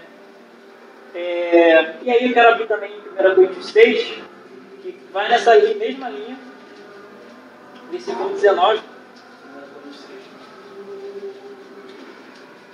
Explorando, explorando essa ideia do santuário, 6 verso 19. Será que vocês não sabem que o corpo de vocês é santuário do Espírito Santo? Que está em vocês e que vocês receberam de Deus? E vocês não pertencem a vocês mesmos? Então, olha que interessante. Então, traçando a mesma linha, né, por, um lado, em Romanos 12, você tem a ideia do, do, sacrifício, né, de você ser um sacrifício agradável a Deus, em, Roma, em 1 Coríntios 19, você é um santuário do Espírito Santo. E aí, você, aí é, por isso a Bíblia diz que você pode entristecer o Espírito Santo, né? E ele vive dentro de você. E da mesma forma que você pode oferecer seu corpo como um sacrifício vivo agradável a Deus, você pode desagradar a Deus. Né? Fazer um sacrifício inverso. Né? E fazer um sacrifício para você mesmo, não sei, talvez. E o interessante é que, agora caminhando mais para um lado mais pessoal, mas vocês podem explorar ainda essa ideia de culto, é que o James Smith vai traçar o, a ideia de hábitos rotinas no Você é Aquilo que Você Ama. Até nesse livro ele traz também. Aí o que, que acontece? Ele fala que a. Imagine um. Imagine uma bússola. Uma bússola. Uma bússola e essa bússola, o, o, o centro dela, né? Ela é o culto, né? A adoração comunitária. E aí, você não se adora no domingo. Você tem de segunda a sábado. Você tem toda uma semana pela frente. E ele fala que onde você recebe forças, onde você se renova, onde você recalibra o seu coração, mais fortemente é na adoração comunitária. Claro que você pode fazer isso ao longo da semana e deve. Ele vai trabalhar essa ideia de hábitos e rotinas, porque é o seguinte, é, como ele, ele mesmo diz nos livros, você não tem como quebrar o poder formativo. Formativo de uma semana de, de formação de liturgias seculares na sua vida, e aí achar que no domingo um culto vai acabar com isso. Um culto de horas vai acabar com isso. E aí, às vezes, você acaba o culto, chega, chega em casa, quando der meia-noite, você não lembra nem o que o pastor pregou. É, o que, que acontece?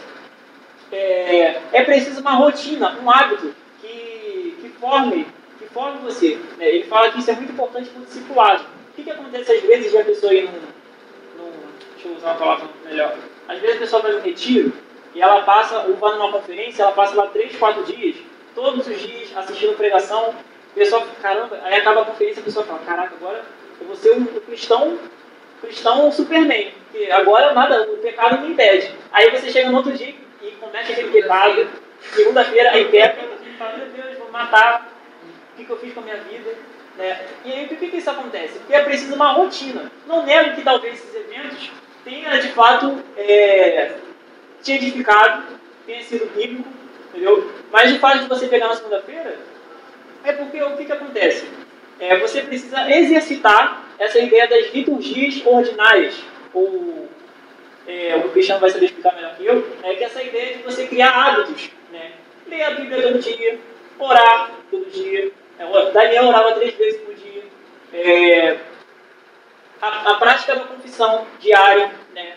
os puritanos tinham muito isso, a ideia de você ficar, às vezes, às vezes ficavam horas examinando seu coração vendo o que, que tentando escrutinar o último pecado que eles tinham cometido. Né? De fato, às vezes, alguns, alguns até falam que isso era uma atitude meio é, legalista, às vezes por disso, alguns escritores, mas de fato, como um princípio, é uma atitude muito boa. Né? Claro que você não vai começar logo fazendo duas horas de oração, né? não vai ficar três horas lendo a Bíblia, mas é algo que você precisa o quê? Ir caminhando e colocando uma rotina. Né? Porque essa é a ideia da disciplina bíblica.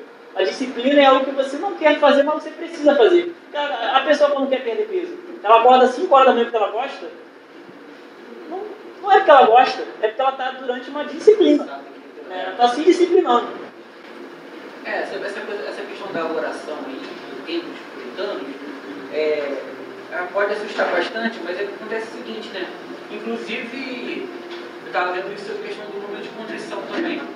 É que existem, na verdade, assim, existem muitos cultos que você nem tem momento de contrição, né? Assim, tem cultos que não tem um momento para você confessar os seus pecados. E, e às vezes, quando tem também um momento de contrição até bastante curto, né? Existem alguns cultos em algumas igrejas, o momento de contrição é um pouco mais alongado. Né? E tem aquele silêncio. Sabe aquele silêncio gritante, né? Ensurdecedor, é. Tipo, que é, é, é, às vezes você encontra em alguns cultos e às vezes as pessoas praticam isso em casa.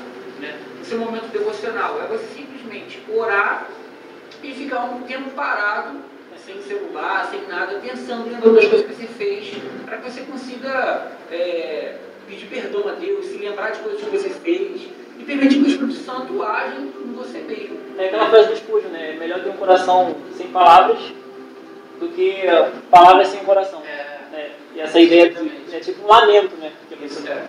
Agora, sobre essa questão do ordinário, é, do ordinário que o Michael falou, acho bem interessante. Eu peguei um exemplo bem icônico, né, sobre essa questão da, do ordinário, né. Bem, bem, bem engraçado, tem um amigo meu que é professor que fala com a gente isso. Ele dizia que os puritanos, alguns puritanos, eles gostavam de colocar, isso aí é só para é vocês pensarem mesmo, eles gostavam de colocar o piso do templo mesmo na casa, na casa deles. Era uma maneira de, de dizer que, assim, que a vida, tipo assim, tentar um pouquinho lembrar que a sua vida é uma vida cultica, né? Que sua casa também não é só ser, na igreja. Não é só na igreja, né? Enfim. Mas também tem a questão que as questões dos hábitos que o Michael falou sobre coisas ordinárias. Quem foi no, quem foi no piquenique lembra que eu fiz uma liturgia lá, fiz uma liturgia no piquenique, pode ter uma noção. Mas isso, isso aí eu vou de 500 de repente a gente conversa sobre isso aí, mas enfim. Mas é o comer e beber para a glória de Deus, é fazer todas as coisas. Lembrando que tudo isso não é um fim em si mesmo, está tudo apontando para Cristo. Permitir que Deus seja um Deus do extraordinário e do ordinário também. Né? Ele só não age no meio do, culto, né? quando o culto termina. Né? Ele está o tempo todo preservando as coisas, nos abençoando, nos, protegendo, nos perdoando. É, e isso é uma parada que James fala meio no ele fala que as pessoas buscam tanto Deus no extra, extraordinário quando ele, quando ele prometeu estar presente no que é comum, né? Aquilo que é diário. Né? Ele mesmo disse em Mateus 28, 20, né? estarei com você todos os dias. Né? E aí, às vezes as pessoas se esquecem isso. Ah, agora do culto, vou para a presença de Deus no domingo. Entendeu? Aí, é, essa ideia de formativa é muito importante. Por exemplo, eu já fui de igrejas que, como o Cristiano falou, que não tinha, que não valorizavam o momento de contrição, o momento de confissão. Né? E, a, e agora que eu paro para pensar, realmente era uma sensação meio estranha no culto. Parecia que ficava faltando alguma coisa. Parecia que, é, obviamente, né, você chega no contexto reformado, começa a se enfatizar a palavra, a palavra, a palavra. E aí, você esquece um pouco essa ideia litúrgica, de, de outras coisas que são importantes no culto. Né? É, por exemplo, um culto que tem uma hora e meia, mas se for uma hora e meia só de pregação da palavra, não foi um culto. Né? Que existem outros elementos importantes né, que são necessários ao culto. Há quem diga também uma outra treta, né? Tem pessoas que definem o culto como algo que necessariamente teve a ceia.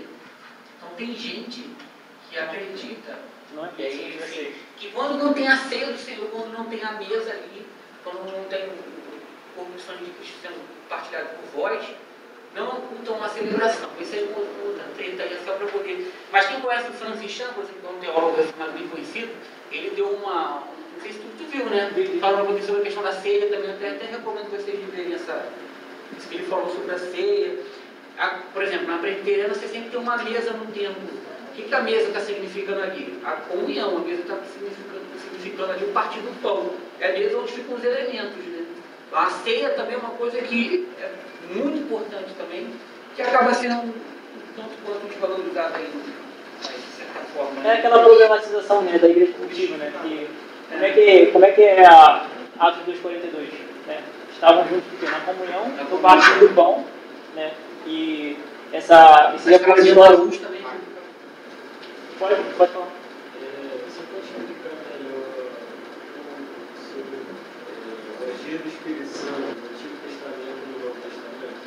Testamento? Então, o agir do Espírito Santo no Antigo Testamento. Tá, então, no Antigo Testamento, o Espírito Santo vinha, né, o, você já vê o agir do Espírito Santo ali já na criação, né, mas quando ele vinha sobre pessoas, era para que elas exercessem determin, é, coisas específicas, determinados ministérios. Por exemplo, muito interessante em Êxodo 30 e 34, que quando, quando Moisés está construindo, quando Deus, Moisés recebe as ordens de Deus para como se devia construir o tabernáculo, pô, cara, é um, é um detalhe que eu acho que nem pegar um, um, um obreiro, algum cara que mexe com obra, o cara entende daquilo. Mas tipo, mas aí lá em, em Êxodo 34 fala que o Espírito Santo é, é, capacitou aquelas pessoas para que aquilo fosse realizado. E aí você isso vê isso periodicamente acontecendo. Né? O Espírito Santo vinha, por exemplo, Sansão realizava né, a ideia do Espírito Santo, porque o Espírito Santo, você tem separa- separadamente o- os três ofícios que Cristo assume no, no Novo Testamento quando Cristo vem, é, ele- eles são repartidos no Antigo Testamento, que é o que? Sacerdote, profeta e rei. Toda vez, todo sacerdote, todo profeta, todo rei, eles eram capacitados pelo Espírito Santo para exercer aquele ofício. Eles não tinham poder neles mesmos para exercer essas coisas. Né? No Cristo sabemos que ele é profeta, sacerdote e rei. E no início, isso é um pouco. não é claro isso. Por quê? Porque começa com Moisés. Moisés é profeta, sacerdote e rei. É tudo em Moisés. né? E aí isso vai se dividindo. Aí o povo pede um rei, e aí daqui a pouco tem que ter um profeta também, que é aquele que está lá junto da corte, profetizando contra o povo. Então, é, é, essa questão do ministério é muito importante. Né? O Espírito Santo não vinha sobre a pessoa, sei lá, para salvar ela como verbo, ou como um selo que confirme que ela é salva. né? mas, de fato, todo crente no Novo Testamento tem o Espírito Santo, acho que você já tem dúvidas disso. Mas no Antigo ela vinha, de fato, cumprir os desígnios de Deus nesse sentido. Né? Sempre quando, por exemplo, em juízes, como quando Deus levantava um juiz, aquele juiz era enchido pelo Espírito Santo né, para resgatar o povo de Deus, para libertar o povo de Deus. Né? Ele não conseguia fazer nenhum desses ofícios, é, a, a, pessoa, a estrutura humana tinha capacidade de fazer isso por ela mesma. Então o Espírito Santo sempre vinha nesse sentido. Deu para esclarecer dúvida? Paulo?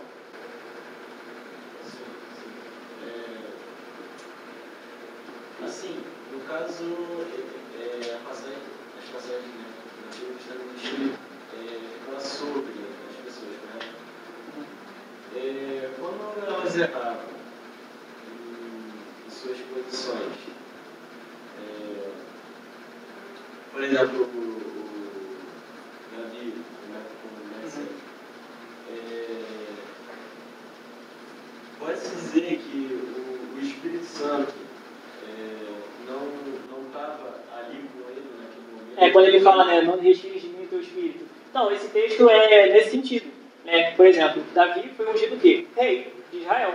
Não de mim o quê? A coroa. Para que eu não possa mais exercer esse ofício de rei. Né? E por isso até foi falado na Bíblia de manhã que, da, que Davi é um tipo de Cristo nesse sentido. Né? Que ele exerceu um reinado. Né? E aí ele, ele prefigura Cristo nesse sentido. É, Pode-se dizer sim. Que aí, nesse sentido, ele pediu o quê? Não retire de mim o quê? O Espírito Santo para quê? Porque eu não seja mais rei de Israel. Não é no sentido tradicional. Não no sentido tradicional de, ah, sair de mim e perdi a salvação. Não é isso não. Não, é exatamente nesse ponto que eu queria. Então ele está falando de um momento. Não, de um De um momento. momento com Sim, Marcelo, por exemplo. sim. No caso, é, o que aconteceu com Salomão? Ele desobedeceu a ordem de Deus e aí o Espírito Santo que está desobedecendo tirou dele. Sim. Um exemplo Não, Saúl. tinham Deus Saúl. feito que sobre capacita a que você se e depois, se alguma coisa ele se retirava. Sim. Tipo, o- agora hoje o Espírito Santo fica diretamente Isso. com a gente. Mas eu acho também que não é, é importante dizer, tipo, não era qualquer coisa que eles faziam, o Espírito Santo se retirava, não. Tanto é porque, tipo assim, Davi, sei lá, a cagada que ele fez foi, sei lá, já, já adulto, velho. Vai dizer que ele só pecou quando. Não, não, no caso dele. Não, eu entendi o que você quer dizer, eu só Saulo, ilustrando. caso- Eu tô trocando, no caso de Saulo. Não, Não, eu dei outro Ele- exemplo mesmo, ele Davi mesmo, porque ele falou Davi. No caso de Davi, ele sempre se arrependeu, com o coração sincero e se arrependia. Não, sim, então não era necessariamente, Mateus, é errar, é Errar, saiu. então perdeu a capacidade, não é tão simples, né? Porque, enfim, né, por exemplo, como aconteceu com o Sansão, Davi, é, Saul, eles já eram, sei lá, velhos, já eram adultos, né? Se eles só pecassem quando isso aconteceu, então eles passaram quanto tempo de vida de santidade aqui na Terra? É, cara Então não é tão simples, né? De simplesmente errar e se retirar. Eu acho que também tem relação com os próprios propósitos de Deus para o seu povo. Uhum. Né? É, quando acontece, acontece num momento pontual específico. Não, não era tipo, entra, sai, entra, sai. Um exemplo é Sansão, né? Davi foi premeditado, né? Uhum. Um exemplo de ser Sansão, né? Sansão não era forte o tempo todo. O Espírito Santo vinha sobre ele e tinha força, né? Mas aí, quando ele vivia os momentos dele lá de pecado, ele vivia rogando a Deus, tinha que se arrepender, aí sim o Espírito Santo É, tanto que quando ele, ele, no momento final dele, ele pede mais uma, uma oportunidade, né? Sim. E aí Deus pega E aí- concede a força a ele. consegue força. Não dependeu do cabelo, né? É, Naquele caso. depois do cabelo. É, Isso é legal. Achando que cortaram o cabelo, me venceram? Como é, Dragon Ball. Era É, Dragon Ball. Tirou a dúvida, Matheus? Foi? É, e aí, caminhando para o final agora, né? Essa ideia de panorama de tudo que eu disse. É, disse que eu trabalhei a ideia da imagem de Deus como uma vocação. Né? Disse que a imagem dele é intrinsecamente comunitária, ou seja, o propósito de Deus é é a adoração coletiva do seu povo a Ele. Né? Quando a gente vê em Apocalipse, a gente não vê pessoas espalhadas, cada um adorando a Deus. Né? Mas não, a gente vê um povo cantando o mesmo hino. E, e Deus ainda, ainda, em Apocalipse 5, ainda chama elas o quê? De sacerdotes que reinarão. Sacerdócio real de novo aparecendo aí. Então, É a oração, né? A oração que Deus deixou pra gente é o que? Pai nosso. Pai Nosso. né? Mesmo que você faça, mesmo que você faça essa oração sozinho, um. Um aspecto É, é. É, E aí depois eu disse também como isso é trabalhado através do santuário no Antigo Testamento, através de Moisés, e depois é trabalhado também no templo, que eu não quis explorar, isso aí é um pouco mais longo. Também depois se desenvolveu através do- das sinagogas, quando o povo foi espalhado lá no exílio, é, o exílio lá da Babilônia, né, exilado na Babilônia, e a gente tem o desemboca no Novo Testamento, né? Então, Deus agora não habita um templo, né? Quando o próprio Jesus disse que, né, que ele derrubaria o templo e reconstruiria ele em três dias, a galera ficou louca. Né? Como, como assim? Vai destruir o templo em três dias, vai reconstruir? Te levou, sei lá, Eles 50 estavam anos. Eles estavam pensando no tempo físico. Tempo físico, né? E Jesus estava dizendo agora o quê? Como Hebreus diz, que agora o caminho ao Pai é o quê? Sou eu. Né? E não é mais um, um templo. Né? Aquilo tudo prefigurava a mim. Né? Quando você vê em Apocalipse 22 ainda, fala que o João olha a cidade de Jerusalém Celestial e ele fala, naquela cidade lá não vi santuário, porque o santuário é o próprio Deus. Então, é, vamos dizer assim, a ideia da. Eu devia até ter colocado isso no texto. A ideia do santuário é sempre uma ideia de você. De você o quê? Você se aproximar de Deus, mas saber que ele tem um perigo. Um perigo em que sentido? Um perigo que você não tem acesso. Por exemplo, o povo, para chegar no Santo dos Santos, como é que era? Só, só era o sumo sacerdote Uma vez por ano. uma vez por ano. Né? E aí você vai se aproximando, tem um tempo, né? E aí quando você chega na plenitude lá em Apocalipse, você fala, caramba, agora o próprio o povo está dentro do quê? da presença de Deus. Já não existe mais barreiras. Não existe precisar algo, algo que nos, vamos dizer assim, que nos impede de ver o próprio Pai. Quando, como, como o próprio Êxodo lá mostra, né? Moisés diz, mostra tua face, mas não pode. É, no jardim tudo era um santuário. né? Um santuário. Né? Quando Cristo voltar, a- não vai ser mais o jardim, vai ser a cidade, mas a própria cidade vai ser um santuário. Santuário. Exatamente. Tá, vai estar. Onde emana a presença É. de Deus, não existe mais. Interessante isso. E aí, é, fazer uma citação final aqui, né? Aqui no final. Quando estruturamos nossas rotinas diárias por meio da adoração a Cristo, até mesmo que é rotineiro recebe uma relevância eterna. James Smith.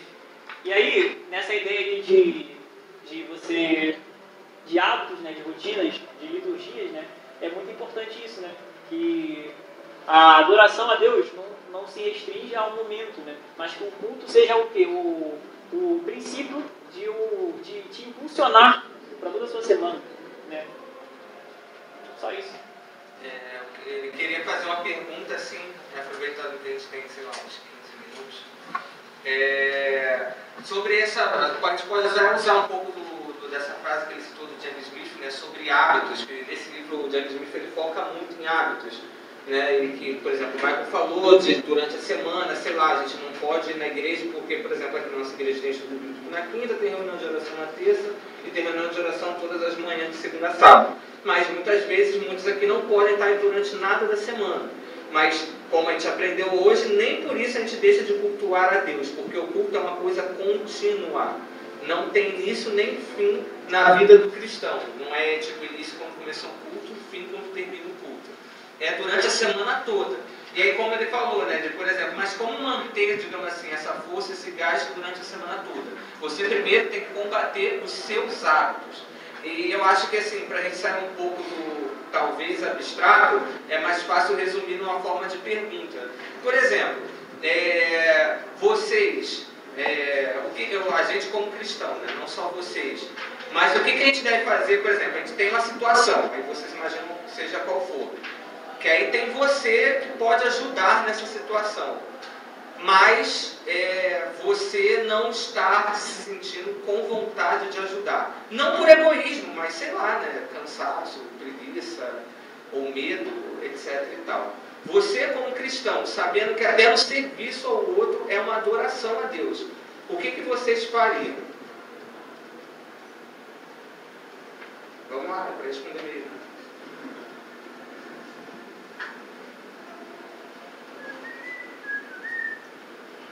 Autodisciplinar?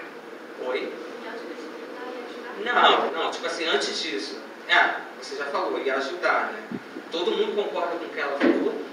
Tipo assim, pô, mesmo não estando com vontade, pô.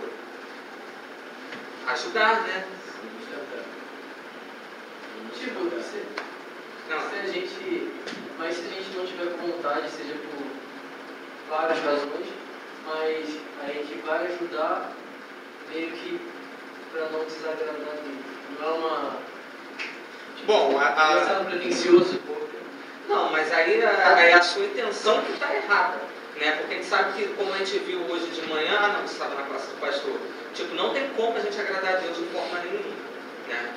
É, mas só que assim, é, você, a gente não percebe, mas muito dessas nossas faltas de vontade, seja para servir, seja para trabalhar alguma coisa na igreja, seja para fazer um favor para os nossos pais, sei lá, durante a semana, muito é por conta dos nossos hábitos, porque a gente está acostumado a ter um jeito. E quando vem alguém pedir, sei lá, para fazer uma coisa que vai te tirar dos seus hábitos, a gente já tende para um não. Pelo menos é assim comigo, com o meu coração ser humano. Né? E assim, esses hábitos, eles não vão mudar sozinhos. Precisa ter um confronto, precisa ter um choque intencional da gente para poder mudar isso. Porque senão nunca vai mudar, gente. A gente ama não fazer nada, a gente ama não agradar a Deus. Eu acho que esse é o jeito melhor de se falar. Tipo assim, o ser humano detesta Deus, a gente só adora Ele porque Ele chegou até a gente. A gente precisa lembrar disso.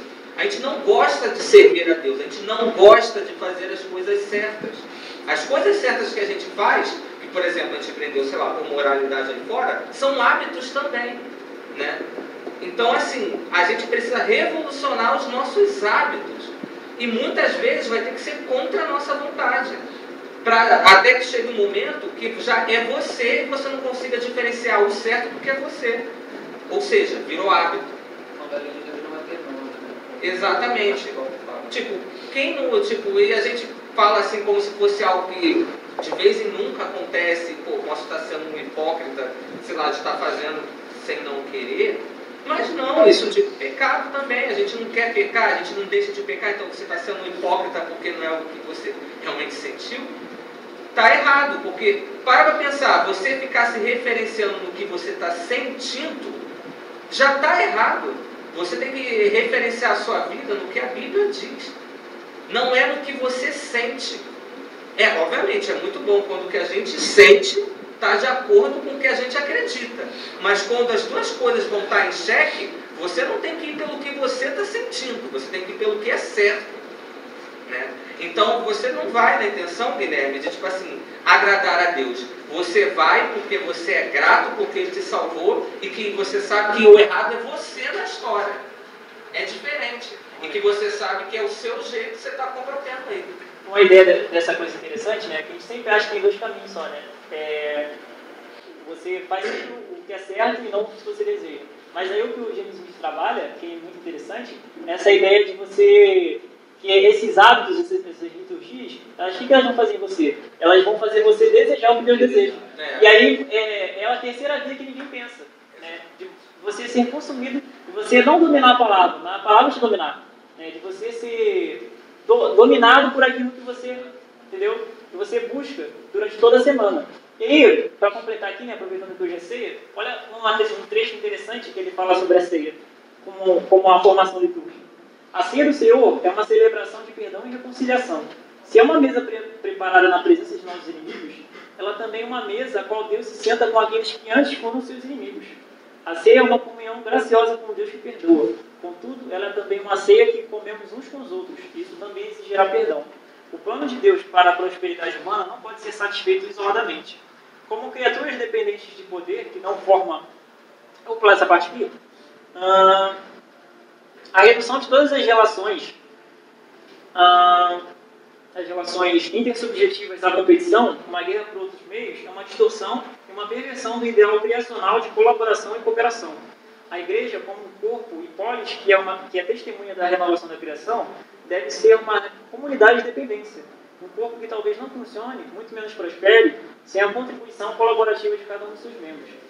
Eu achei isso muito interessante, né? que a ceia é, diz para aquele povo o quê? Que não só é, é, não só é a ideia de eu estou relacion, é, me relacionando com Deus, agora, eu estou em comunhão com Deus, mas então agora, porque, Deus, é, porque eu estou em comunhão com Deus, que eu posso ter comunhão com meus irmãos.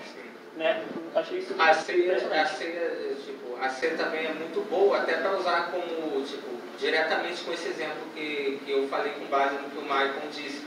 Quantas vezes a gente já, sei lá, deixou de tomar Santa Ceia porque não estava se sentindo bem?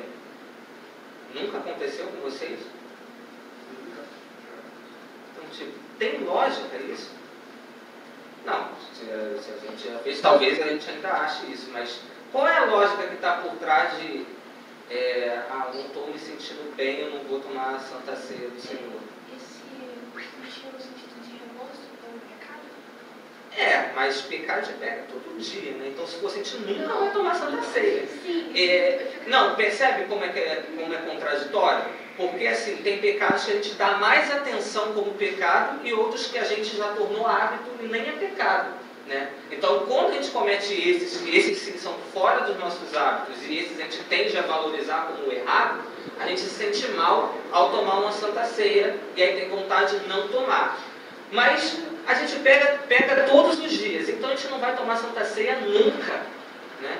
É porque uma coisa que Não faz sentido. Uma coisa também, que tem um, um teólogo de liturgia, né, que é o, o Raul, sei lá, ele fala que diz o culto como uma promessa e ameaça. E ele usa justamente a parte da, da, da ceia, né? Que Paulo fala, quem, come- quem come deve dignamente, come deve para condenação. que muitos não tomem por causa, Por causa desse disso, é. errado. E aí, eu mesma vez eu li um texto sobre isso que é bem, bem, bem interessante assim, que a gente acha que porque nós erramos, que nós pecamos, a gente não está digno para poder comer e beber. Só que a diferença é que se você tem o Espírito Santo em ti, você tem a consciência de que você errou, é isso que você precisa levar para os pés da cruz para Cristo, para que você possa ceiar com Ele, né? E poder participar, né? Não tem como você. A ceia não é para quem está curado, a ceia é nós que a gente É está doentes, constantemente estamos sendo alimentados de Cristo para poder viver e ter acesso aos benefícios da obra dele. Né? Assim, justamente por causa disso. Né? Uma coisa que eu acho, uma, um dos paralelos da ceia que eu acho que, é bem sensacional assim, se a ceia tem a questão da Páscoa, mas ela liga dire- diretamente a Adão, Adão e Eva. Né? Você tem vários paralelos assim. Então, por exemplo, Adão e Eva, o que eles fizeram? Eles comeram do fruto. Né? Então, o que Cristo está te dando frutos novamente para que você possa, é, como sinal da, da redenção dele contigo. Né? Então, tudo aquilo que o, que o homem faz, é, fez termos de pecado, Cristo, por trás daquilo, ele traz a, a, a- o inverso, ele subverte. O, a- o ato de comer que foi feito de maneira pecaminosa, na ceia a gente come e bebe para a nossa, pra nossa salvação. né? A- É o oposto. Essa É ideia de sentir digno, né? É. Que você não vai tomar, é outra lógica errada também, que é como se fosse salvação meritória, né? Não, não vou tomar porque eu, eu Você- sou digno. Para você Quando é. você foi digno? Nunca. Ver Eu o acho que que é é. importante lembrar isso. A gente nunca foi digno. Só a gente achar que dessa vez a gente é digno, a gente está errado duplamente. Está errado por não querer tomar e está errado por achar que já foi digno. Né? Mas tem que ver no contexto, né? Porque essa questão de não ser digno. É, acho que ser- não Não, Porque é, o próprio contexto fala sobre isso, né? Geralmente as pessoas que sabem não são dignas para tomar porque pecaram. pessoas que não discernem o corpo, Não, não não é. discernem o sangue. É, e a ideia, por exemplo, se você fosse digno, então você não precisava de uma ceia. Porque, é, afinal, afinal de contas, a ceia é o quê? É a celebração do sacrifício que foi feito em teu favor. É, feito Mas se para você- pecadores Exatamente. indignos. Se você é digno, então para que vai tomar ceia? Né? Então, Exatamente. Ah, tá, mas obviamente a gente confundiu todo mundo que tem esse hábito e pô, e o que fazer? Gente, é justamente isso. É pedir perdão pelos seus pecados. Obviamente tem aqueles pecados que mais machucam a gente do que outros. É pedir perdão por esses que estão mais marcados e pedir para Deus esclarecer aqueles que você nem dá atenção, que também são pecados. E tomar. Né? Porque, gente, tipo assim, quanto menos você participa, menos você vai participar. É uma coisa que vai se alimentando e só vai piorando. Né? Não faz sentido você abrir mão daquilo que te renova, que te revigora. Então, se humilha, pede perdão e toma. Pronto. Entendeu? E é interessante você ver o contexto que a ceia foi instituída. Né? Deus sabia que todos os seus discípulos negariam ele, fugiria, trairia ele, e aí mesmo assim, antes disso o quê? Vamos tomar. Né? Poderia falar, vamos tomar não, tomar sozinho. Né? Mas ele toma com os discípulos. Né? Interessante isso. É isso, gente. Sim, para sete. acabou Encerrar aí certinho. o o horário.